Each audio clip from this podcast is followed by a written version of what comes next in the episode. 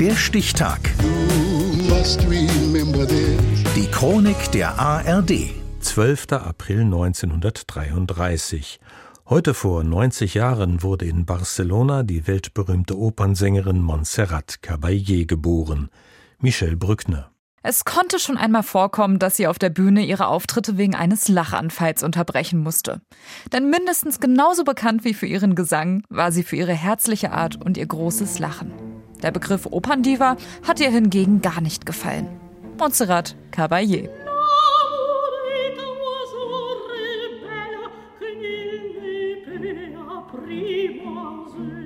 Ihr Debüt gibt sie 1956 in Basel. 1959 zieht sie für ein Engagement nach Bremen, wo sie auch Deutsch lernt. Drei Jahre lang steht sie dort auf der Bühne.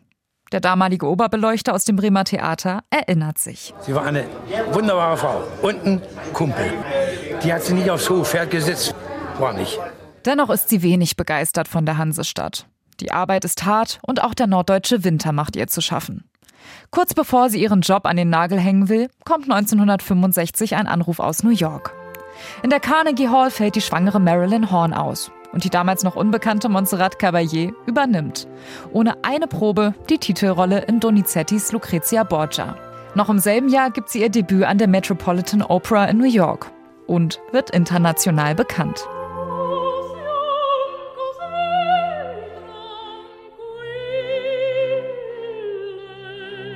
Schon als kleines Mädchen singt sie Bachkantaten. Doch die Voraussetzungen für eine erfolgreiche Karriere sind nicht die besten. Im spanischen Bürgerkrieg verliert die Familie alles. Im Alter von zwölf Jahren muss Montserrat Caballé deshalb die Schule verlassen, um als Näherin zum Familienunterhalt beizutragen. Doch ihre Eltern wissen um die Leidenschaft ihrer Tochter und unterstützen sie, wo immer es nur geht. Ihre Einstellung? Ein unbürgerlicher Beruf, den man liebt, ist tausendmal besser als ein ordentlicher Beruf, den man nicht liebt. Und sie liebt ihren Beruf. Für einen Werbespot singt sie so laut und hoch, bis Parfümflaschen platzen.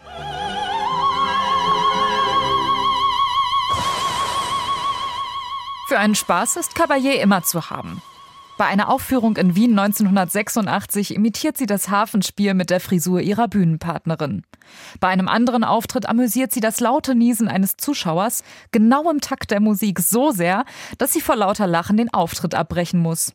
Ihre Lachanfälle stecken dabei nicht selten das gesamte Publikum an. Und das ist ganz. Moment! Das ist ja ganz kurz. Weil es muss so sein jetzt. Genremäßig hat sie keine Berührungsängste. Gemeinsam mit Queen-Sänger Freddie Mercury nimmt sie 1987 den Song Barcelona auf.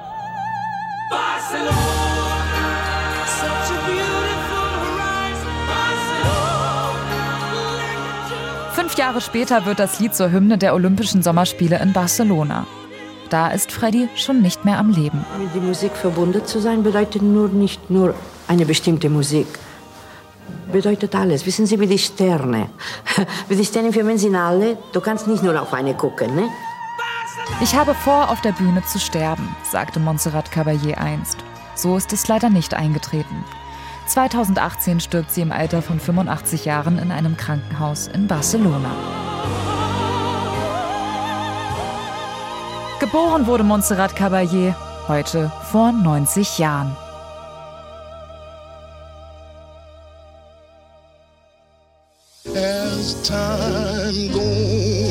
Der Stichtag. Die Chronik von ARD und Deutschlandfunk Kultur. Produziert von Radio Bremen.